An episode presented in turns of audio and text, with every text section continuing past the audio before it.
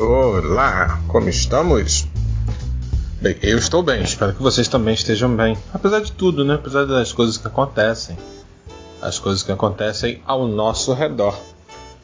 Somos uma ilha cercados de adversidades por todos os lados. Problemas de todos os aspectos. Dá para escolher, não é isso? E o que mais complica nisso tudo é que os problemas eles são abordados pelos efeitos.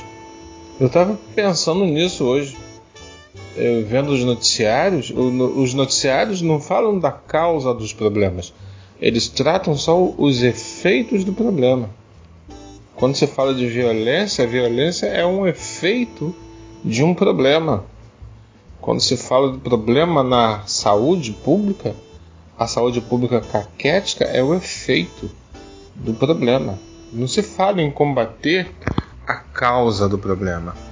É como se estivéssemos olhando para um indivíduo doente, uma pessoa doente, e ficássemos noticiando: olha, agora o que tudo indica, eu botei o termômetro e a febre nesse que está inconsciente é uma febre alta, 40 graus.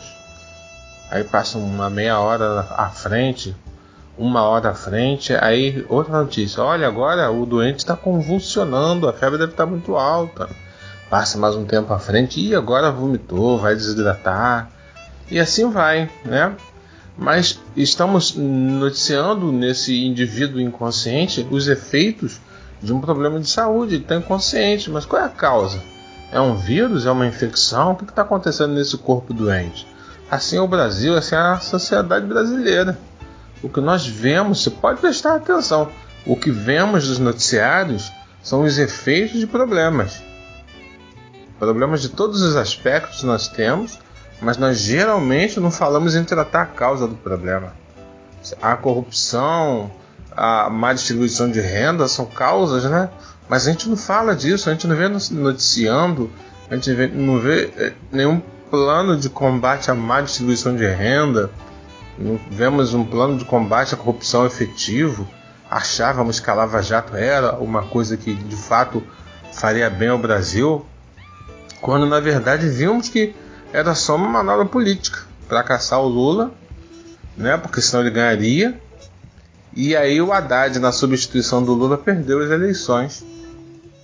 Complicado, nós só tratamos a causa e, e vamos seguir fazendo assim, né? É, perdoe, vamos só noticiamos e tratamos os efeitos e vamos seguir assim. Não vamos buscar causa, não vamos tratar a causa não.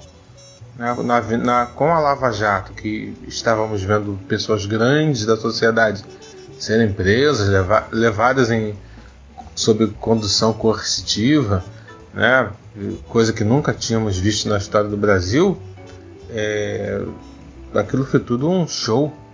Né, que o, o produto final daquilo tudo era prender o presidente Lula, o ex-presidente Lula, porque ele ganharia. E na verdade sabemos que e ficou provado né, que tinha várias brechas no, na condução de todos aqueles desdobramentos jurídicos e o então candidato deixou de ser candidato, se submeteu à prisão. É bom dizer isso, né? Ele resistiu um pouco lá na sede do PT em São Paulo, teve aquela controvérsia, vai ser preso, não vai e tal, e acabou que foi preso, ficou lá, democraticamente preso, submeteu às designações do Estado e posteriormente a sua defesa conseguiu é, penetrar nas brechas técnicas, nos vícios né, da condução de, daquilo tudo e ele foi solto, não é? é então é isso. É difícil estar tá, tá lidando com isso, com um país complicado como o nosso, que a única vez que achávamos que estávamos vendo ser presos grandes empresários, políticos poderosos, que só foi do PT, né? Era tudo jogo cênico, né? Que tinha uma manobra política por trás. Então é assim, é que é. E seguem os dias e aí os fatos novos chegam e chegam salpicados de problemas relacionados à causa? Não, ao efeito. Né? A gente viu que a corrupção, a corrupção, é, ela é, ela é, sistemática, né? ela é chamada de sistêmica por, por uns, mas ela está instaurada no Brasil e, consequentemente, é, uma das últimas que vimos há pouco tempo foi o, o problema relacionado à propina das pequenas prefeituras do interior. Propinas. Não é propina, é pagamento de show, né? Mas, no entanto, ele assume um aspecto questionável e áreas de corrupção, porque são lugares muito pobres, prefeituras pequenas, né? Uma prefeitura na Bahia, por exemplo, ela teve a coragem, a prefeita lá, né? Ela teve a coragem de pagar um. iria pagar um cachê ao, ao cantor sertanejo Tiago. Gustavo Lima é o nome. Eu não conheço esse pessoal, não é um gênero de música que eu ouça, com todo respeito àqueles que ouçam e que gostam. Mas é porque eu não tenho muito tempo para ouvir música, nas vezes que ouço, eu não fico tentando descobrir novas coisas eu já ouço, eu fico meio que circunscrito às coisas que eu ouço habitualmente. Mas aí o danadinho ia levar uma, uma, um cachê de 704 mil, ok? E o evento todo nessa pequena cidade da Bahia seria é, 2,3 milhões de reais, ok? O conjunto da obra. Isso equivale ao investimento da saúde naquela cidade de 40% em 2021 olha, época de pandemia, até que se gasta bastante grana, né? Mas vejam bem, em um evento iriam pagar 4, 40% da equivalência do que foi gasto em 2021 com saúde. Vejam que doideira, né? E a mulher lá da, da, da cidade, a prefeita, uma mulher, ela chorou, parece que no que eles chamam de o Festival da Banana, o sonho dela era levar o Gustavo Lima lá. Ao que tudo indica, gente, ela ia levar um dinheiro nisso aí.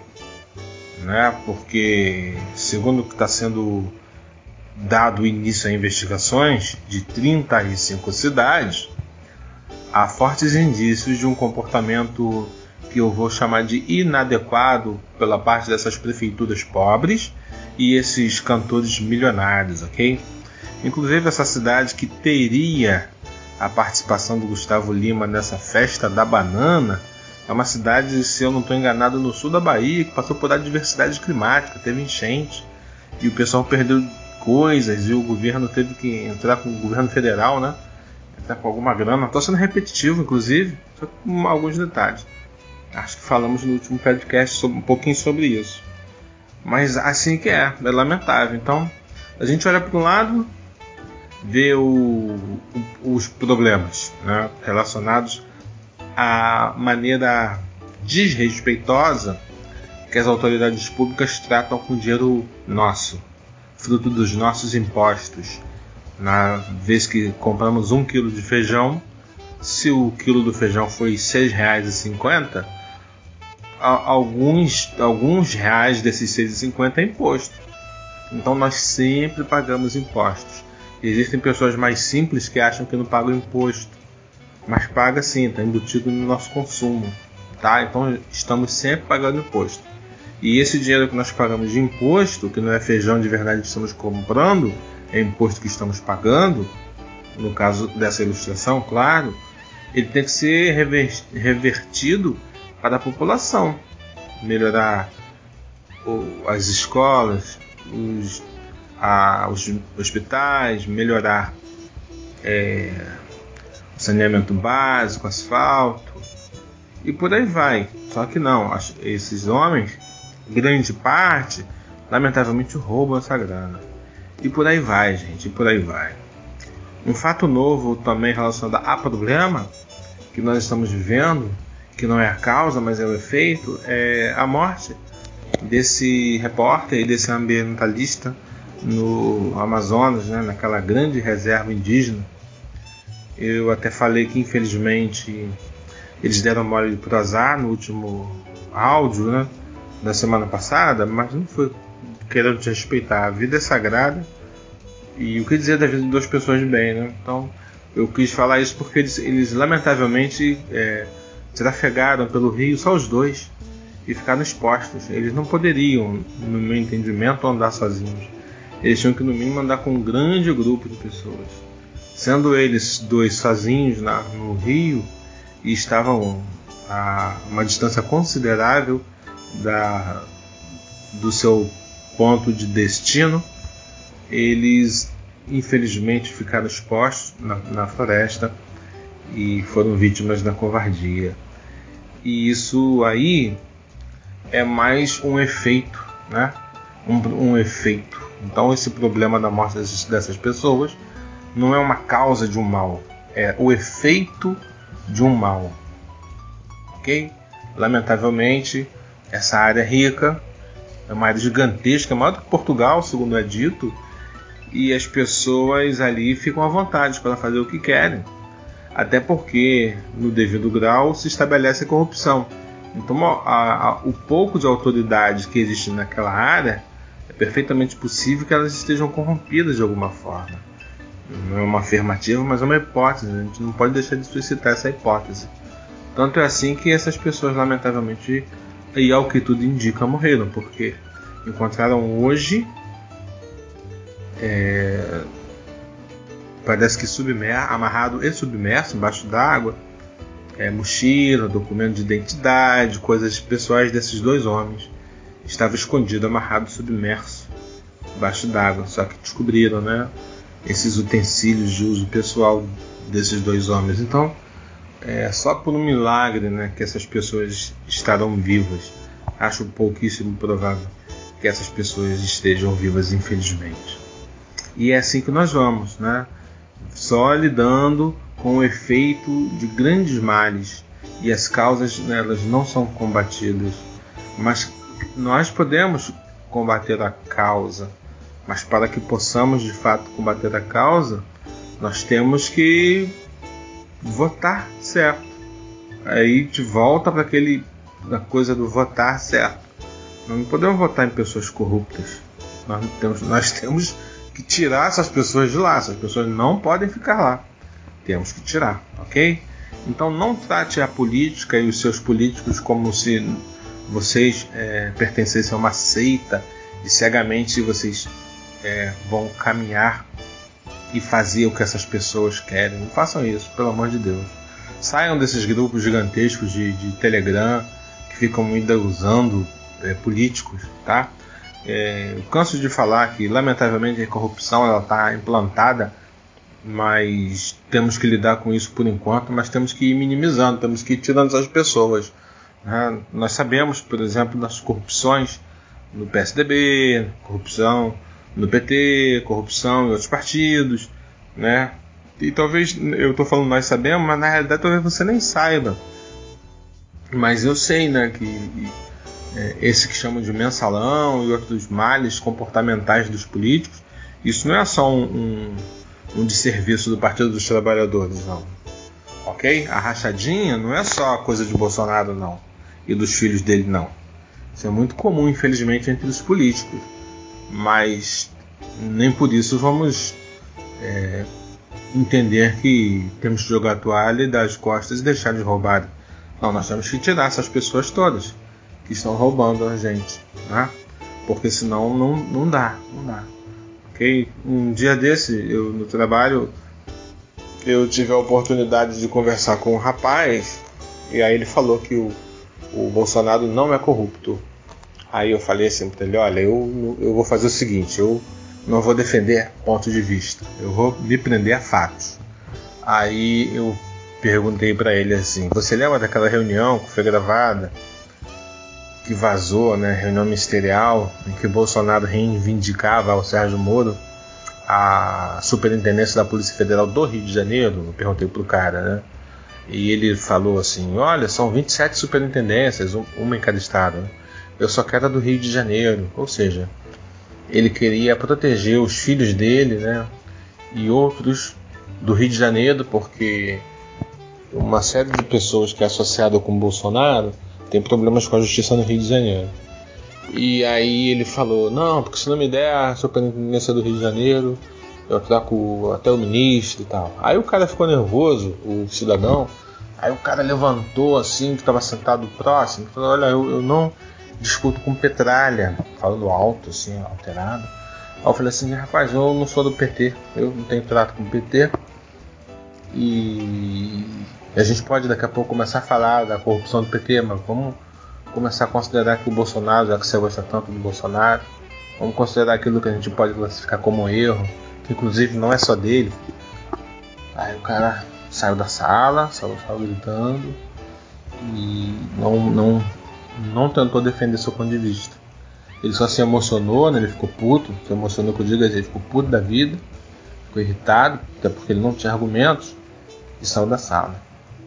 A impressão que eu tenho é que essas pessoas que defendem cegamente o, o Bolsonaro, ele, eles devam ter algum parente ganhando uma grana extra, talvez seja militar, ganhando uma grana extra lá com, com o governo, ou tem a perspectiva de vir a ganhar uma grana extra.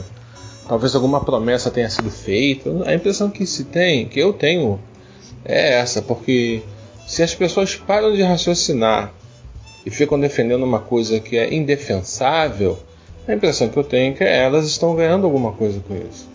É impossível ser algo diferente disso. É impossível, é impossível. Hoje é terça-feira, terça-feira. E eu vim na feira errada, né? Seria na segunda-feira, mas hoje nós estamos trocando essa ideia né? Hoje é dia 14. E vamos seguir, vamos seguir aí, vamos seguir atento aos desdobramentos de tudo. E francamente pensando na vida, na nossa vida, na vida dos, dos nossos filhos, né? Dessas gerações que, que estão vindo aí. Ok? Então muita calma, muita calma. Faltam 111 dias ou 112 dias para as eleições, tá? Falta pouco tempo.